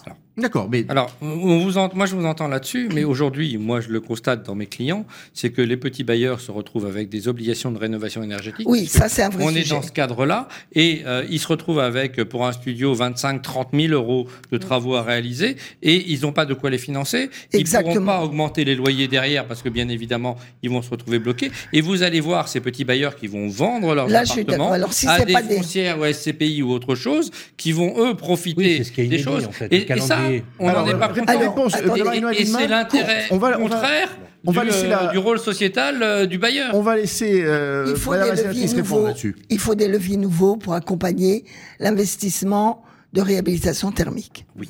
Ce n'est pas en faisant augmenter les loyers, les machins. on est etc. d'accord Pour le coup, est claire. pour le coup, le- un étalement de l'investissement euh, comme on l'a fait, ça, le- le ça, statut. Si c'est que pour le, le thermique et la Mais oui, mais c'est ça aujourd'hui la difficulté de bailleurs. Madame Milman, l'objectif, c'est quoi? C'est une équité d'abord fiscale sur le principe de l'amortissement, qui est en fait une décote de la valeur pendant une durée très longue, Mm. et que le, le- le pouvoir d'achat généré par justement euh, cette économie, sans support fiscal, permettrait par exemple de financer un bout de la rénovation énergétique. C'est tout ce que demande la profession. Moi, personnellement, ce que je pense, c'est qu'il Avec faut, un fléchage sur il la faut rénovation. un Hum. accompagnement fiscal d'étalement. Il va avec plaisir. Des... Ça, je suis d'accord. Avec sur- une contrepartie, vous voyez, je rénove, je conserve le bien. Oui. Euh, là-dessus. Je, je vais vous- je- juste pour vous donner des trucs. Effectivement, vous avez raison. Je, je- vous avez raison. Il n'y aura pas de désinvestissement massif des petits propriétaires. Vous avez raison. Structurellement, c'est c'est- Peut-être ceux qui ont des Ce est inédit. thermiques, on va Si. pas, Par contre, ce qui des on va est pas pleurer parce qu'ils sont pas toujours clairs non oui, plus. oui, hein. oui, non, non, mais ce Mais qui est, tous. ce, ce qui est inédit, vous savez, les, les- les bons du sens, ce qui est, ce qui est, ce qui est inédit, c'est le calendrier fixé par la loi qui détermine que dans 2034, on a deux lettres sur les sept lettres énergétiques qui vont Mm. être retirées du marché. On sait aujourd'hui C'est pas possible. quel est à peu près le pourcentage de conversions qui vont être rénovées pour pouvoir Mm. être encore mises sur le marché du locatif? C'est 20%. Mm, mm. C'est à peu près 20%. Ça représente à peu près. Alors la FNAIM dit 12 millions de logements, euh, la FIDI euh, dit 6, euh, et, et le ministère du Logement dit 4 millions 800 000 passoires thermiques. Vous prenez 20%, c'est ce qui va être maintenu sur le marché locatif. Quand vous savez qu'au même moment, les deux tiers des utilisateurs du parc locatif, les locataires, euh, pourraient être éligibles au, au logement social, et ils sont dans le parc privé, on a un sujet qui est structurellement Mais compliqué. de toute façon, même dans le logement social, il y a besoin, indépendamment de tous ces gens, un truc. Et je rappelle que dans le logement social, euh, qui est quand même à celui qui a fait le plus d'efforts en réhabilitation thermique, il y a une proposition du SH qui est extrêmement importante, qui est de commencer, parce qu'on n'a pas parlé de la vétusté de notre parc. Il ne s'agit pas seulement de faire de la réhabilitation thermique. Non On a du parc qui est dans certains cas, en tout cas pour les HLM, mais je pense qu'hélas, c'est vrai pour la même l'ensemble du chose parc pour les autres. national. pour le privé. Pour l'immobilier, c'est la même Nous avons besoin d'un produit. Alors pour les HLM, on a essayé de construire la solution, qui est l'idée d'avoir un prêt euh, type euh, longue durée qu'on appellerait un, un prêt pour une deuxième vie. C'est-à-dire, on considérerait qu'on finance la reconfiguration, qui n'est pas simplement la rénovation. Des fois, il faut mettre des... Parce qu'on a Des aussi des, cloisons, des des- trucs traversants, parce Ouais, que bien sûr. il y a, il y a aussi le chaud, hein, la Oui, il y a le canicule et autres. Il y a les Oui, deux. parce que Il y a toute deux. une série de choses. Et donc, de reconstituer un financement HLM comparable à ce qu'on fait quand on fait du neuf. Qui permettent, au lieu, parce que je vous rappelle que le bilan carbone d'une reconfiguration lourde est meilleur que détruire et reconstruire. Oui. Même si dans certains cas, vu le système constructif, on peut quand même s'interroger. Donc, je pense qu'il faut travailler à des produits comme ça structurants dans la longue durée, soit par des mécanismes de prêt vraiment très très longs, soit par des mécanismes aussi de déduction fiscale s'agissant de avec euh, le truc, parce que on n'atteindra pas Et fléché, en effet, vers l'effort euh, Voilà. de mutation énergétique. et, il vaut mieux ça que d'imaginer qu'on va augmenter les loyers. Mais, Mais- absolument. mais- mais on est- on est aux propriétaires, voilà. on fait un geste. C'est pour ça qu'il est vous en Tout le monde, important tout le monde fait voilà, des gestes de chaque côté. qu'on ouvre ce débat, en, équilibre. En tout cas, une chose est très claire. Moi, je suis d'accord avec vous sur les lois de programmation. Pourquoi? Parce que la temporalité de l'immobilier, c'est c'est pas un an ou deux ans. C'est 5, 10 ans minimum. Alors, vous avez et quand je dis une loi de je programmation de 5 première ans, c'est pas assez. cette façon-là. C'est pas assez. Il Mais faut faire le Je calcul sur crois les que mon 10 Vous avez collègue raison, hein, de Toulouse, Mm. on a eu la commission Repsamen. Mm. Moi, j'ai lancé cette idée. J'ai dit bon, c'est pas du court terme, mais tout le monde parle de planifier, mais en fait, on sait même plus ce qu'on veut. Mm. Moi, ce qui m'intéresse, c'est l'aller-retour, parce que ce que j'en ai marre, c'est les grandes décisions d'État et le maire qui doit fermer, Bah faire oui, le permis oui, de construire. Oui, oui, Eh ben, il fera rien du tout. Bah. Euh, donc il faut qu'il y ait à la fois qu'il ait été entendu, puis qu'au bout du compte, il faut, il faut Mm. quand même qu'il fasse ce qu'il a dit, quoi. Donc c'est ça qu'on a pu dans notre République. C'est vrai qu'il y avait de belles mesures dans le, de- rapport, dans le rapport de, de, de François Rissamet. Il faut le reprendre. Et mon collègue de, Toulouse était assez sensible euh, à cette idée aussi. Alors, euh, on est arrivé au bout euh, de euh, cette, euh, cette émission. Excusez-moi, Euh, je, suis voudrais- bavardin. Mais Je- c'est pas grave, hein, Non, avec alors, grand plaisir. hein. bon, Mais je- en je- tout cas, une chose est claire, on partage l'augmentation des APL tant pour la partie loyer que pour l'APL accession, aucun doute là-dessus, mais en aucun cas Et pas du tout, voilà, et pas du tout sur la partie blocage des loyers et euh, faire sortir les on- bailleurs on, vient, on vient du, euh, des marché. ouvertures pour les bailleurs. Alors, on, on ne rouvre Ah, j'ai pas le débat. dire sur les bailleurs, la gulle. Oui, Bah, alors, c'est dans, Alors, proposition de loi. c'est- Alors, voilà, je vais vous c'est dans dire la. Voilà, nous- La gulle, voyez la bêtise de traîner. Garantie On universelle aurait, des loyers. on Des aurait loyers, voilà. engagé la gulle au moment de la loi du flot, puisque c'était la loi c'était LUE. Oui. Ah oui. On aurait commencé à faire un stock Hmm.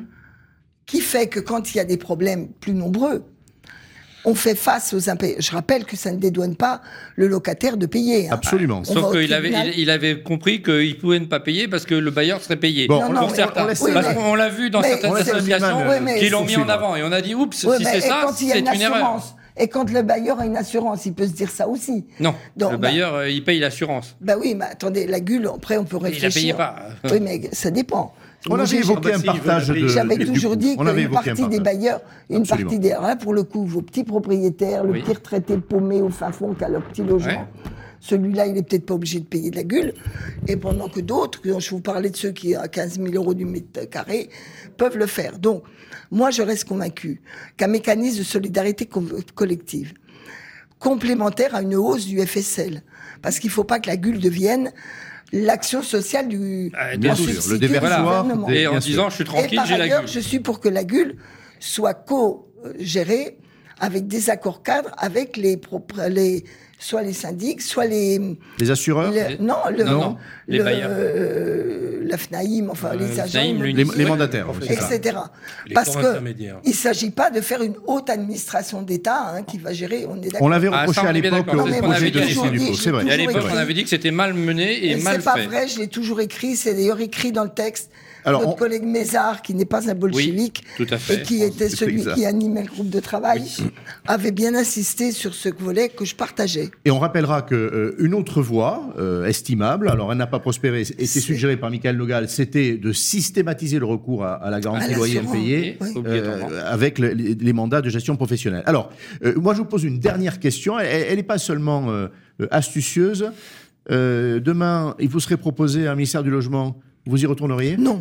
Jamais Non. 203, on dit. Vous l'avez Non, mais c'est pas parce que je veux pas retourner au logement. C'est que je ne suis pas en accord avec la politique générale des- d'Emmanuel Macron et d'Elisabeth Borne. Donc je vous rappelle, je lui qu'Elisabeth Borne était la conseillère logement Oui. des- de Lionel Jospin De quand j'étais oui. ministre. C'est exact. Et d'ailleurs, nous avions eu des discussions un peu serrées sur la gueule, justement. Mais euh, au moins, elle connaît, elle devrait connaître ce sujet. Et je ne comprends pas, d'ailleurs, je lui avais mis un petit SMS amical, je ne comprends pas qu'elle n'ait pas, euh, dès son premier gouvernement, retenu avoir un ministre du Dans logement. l'organigramme. Ça, Alors, surtout venant d'elle, parce que je ne crois Mm. pas qu'elle se désintéresse de l'enjeu. alors la question, c'est est-ce que notre président se désintéresse de Euh, l'immobilier plus, Parce que c'est une question que l'on a posée au départ. Euh, on a eu des ministres du logement. À un moment, bah, c'était très bien. Bah, vous savez, Emmanuel présents. Macron sur ce, loge- sur ce sujet, je crois pas l'insulter en le disant, bah, il pense que c'est la thèse de Bercy qui doit prévaloir. Mais toujours. Une gestion budgétaire du Toujours, dossier logement. toujours. Oui. Voilà. Eh ben, Parce- Alors, Et, et marché. et, et le rôle Et sociétal n'est pas là et on l'a Et oublié. regardez-vous la et on a politique de l'offre. Ouais. Mais c'est sympa l'offre, mais avant que vous, vous ayez construit plus que le stock, Il y en a pourquoi pour il des faut années. réguler Bah oui, Parce que c'est pas l'offre, l'offre et la demande. Il y a un tel stock que c'est même si vous construisez Avant que le flux, euh, renouvelle le flux stock, il va se passer le du temps. Le prix du stock, euh, zéro. Donc, et j'avais beau, pourtant c'est pas, il est pas crétin. Je, je, X fois je lui dis. Oui. Alors, c'est une belle conclusion. Le président de la République n'est pas crétin et ça nous rassure tous. Bon, euh, même euh, on a entendu que la première ministre euh, était sensible. Vous, nous- un point d'histoire Enfin, je le euh, crois qui est même. important en question Mm. de logement. On va attendre, je crois, plus très longtemps maintenant pour voir si nous avons euh, au gouvernement un responsable direct du dossier euh, logement. Moi, je voudrais, euh, et Sylvain va sans doute le faire à son tour, mais remercier euh, Maëlle Bernier de sa franchise, de son Merci. Sur les questions de, crédit. Elle reviendra. Jean-Claude Drian, même chose, de son authenticité, de sa vision euh, euh, experte de- de- d'urbaniste. Euh, Marie-Noël Lindemann. pour tout ce qu'elle a dit avec franchise. Alors, il y, a pas- il y a eu un débat avec nous, il n'y a pas eu de débat politique, mais je voudrais rappeler que Marjolaine Méné-Milfer avait vraiment envie et d'échanger avec vous et d'être avec nous. Mais ce L'avis de l'Assemblée nationale, remise. voilà. On va bien trouver une occasion. Incontestablement, et on la créera s'il le faut, si vous nous le permettez. Euh, on la remercie parce que voilà, elle, elle nous a fait plusieurs messages. Euh, bon, on est battu, elle est à l'Assemblée pour des votes euh, qui vont structurer l'Assemblée hein, avec Oui, sont présidents de forcément. qui sont majeurs, qui le sont aussi pour nous. Olivier Safar, prési- nouveau président euh, du pôle UNIS euh, du Grand Paris, et je le dis aussi, président de Caliécer Oui. associations, des, Des syndics syndics. de redressement et de prévention, notamment toutes les Mais les HLM sont membres de l'UNIS. Oui, mais, mais- Oui, et de Caliesser de Caliesser. aussi, oui, et de. Caliesser. Donc euh, voilà, donc point important. Voilà, moi j'ai tout dit. Je vous donne rendez-vous. Vous saurez euh, euh, la date prochainement, euh, bah, sans doute à la rentrée, parce que je ne suis pas sûr qu'en juillet on puisse vraiment euh, euh, faire un, un rendez-vous qui mobiliserait assez de participants. Ah bah, si on a un nouveau Euh, ministre et qu'on l'invite. Mais bon, je on, pense on que ne- ça serait on une ne bonne sait idée. jamais parce qu'il va pas y avoir de relâche hein, euh, Non, il y a euh, pour beaucoup Ça d'entre risque nous, même ni, d'aller jusqu'au mois ni d'août pour les au pouvoirs publics. Voilà. Voilà. au 6 août. Donc peut-être se réunira-t-on en, en- en juillet. En tout cas, merci de ce rendez-vous exceptionnel, exceptionnel, parce qu'on était accueillis comme il le fallait par Sylvain euh, et par Radio Imo. Oui, euh, ben, c'était. euh, voilà, merci d'avoir d'être venu sur le, le plateau. Là, là, vous êtes dans notre nouveau plateau de télévision justement qu'on utilise. Euh, je suis Tout ravi. bois, je suis ravi. environnemental. Je suis ravi que vous soyez venu, Marie-Noël a j'ai déjà eu l'occasion de vous interviewer et j'observe que votre vitalité n'a absolument pas pris une seule ride. Vous êtes Ben, aussi J'espère bien que toujours aussi le sujet le mérite. hein, le Nous ne sommes pas tout à fait d'accord sur un certain nombre de sujets, mais vous avez cette particularité sur les 32 ministres du logement qu'on a connus, enfin qu'on a connus, qu'on sait De exister depuis République. 1958. euh, vous faites partie euh, des ministres du logement qui ont marqué durablement euh, cette industrie par sa compétence euh, liée au fait de l'appréhension de la complexité. Donc merci d'être avec, d'avoir euh, participé à ce débat. Et vous avez dit une chose très importante, vous êtes favorable à une loi de programmation. Pour qu'il y ait une loi de programmation, encore qu'on a un ministère de plein exercice. Oui. On peut toujours rêver. Et on l'appelle de nous- Voilà. tous nos voeux. Je voulais vous remercier à toutes et à tous. Merci. On va remonter, bien évidemment, sous, for- sous un format plus court. L'émission, c'est pour vous que ça va euh, effectivement être intér- intéressant toute la semaine avec des extractions qui seront faites. Le podcast il sera disponible. Il est aussi disponible sur la chaîne YouTube du Cercle des managers de l'immobilier disponible. Bien sûr. Voilà, likez, euh, commentez, même si vous n'êtes pas d'accord, mais toujours avec beaucoup de bienveillance. Absolument. Puis je crois qu'il faut que les Français sentent à quel point ce débat, même s'il paraît quand même assez technique, les concerne parce que c'est quand même un choix de société. Il pourrait y avoir des- des- valide. un accord dans cette Assemblée nationale complexe. Il pourrait y avoir un accord autour du- des, des grandes questions de logement? Bah, écoutez, au Sénat, il nous arrive d'être d'accord. Oui. Un, droit, un droit au logement décent. Et Dieu sait notre- que nous ne sommes pas euh, homogènes et politiquement. Et l'intérêt primordial du logement est là. L'avantage, euh, c'est le côté euh, lien avec les élus locaux. Oui. Quand même qui pèse. Merci à toutes et à tous et bonne soirée. Bonne soirée. Merci à tous.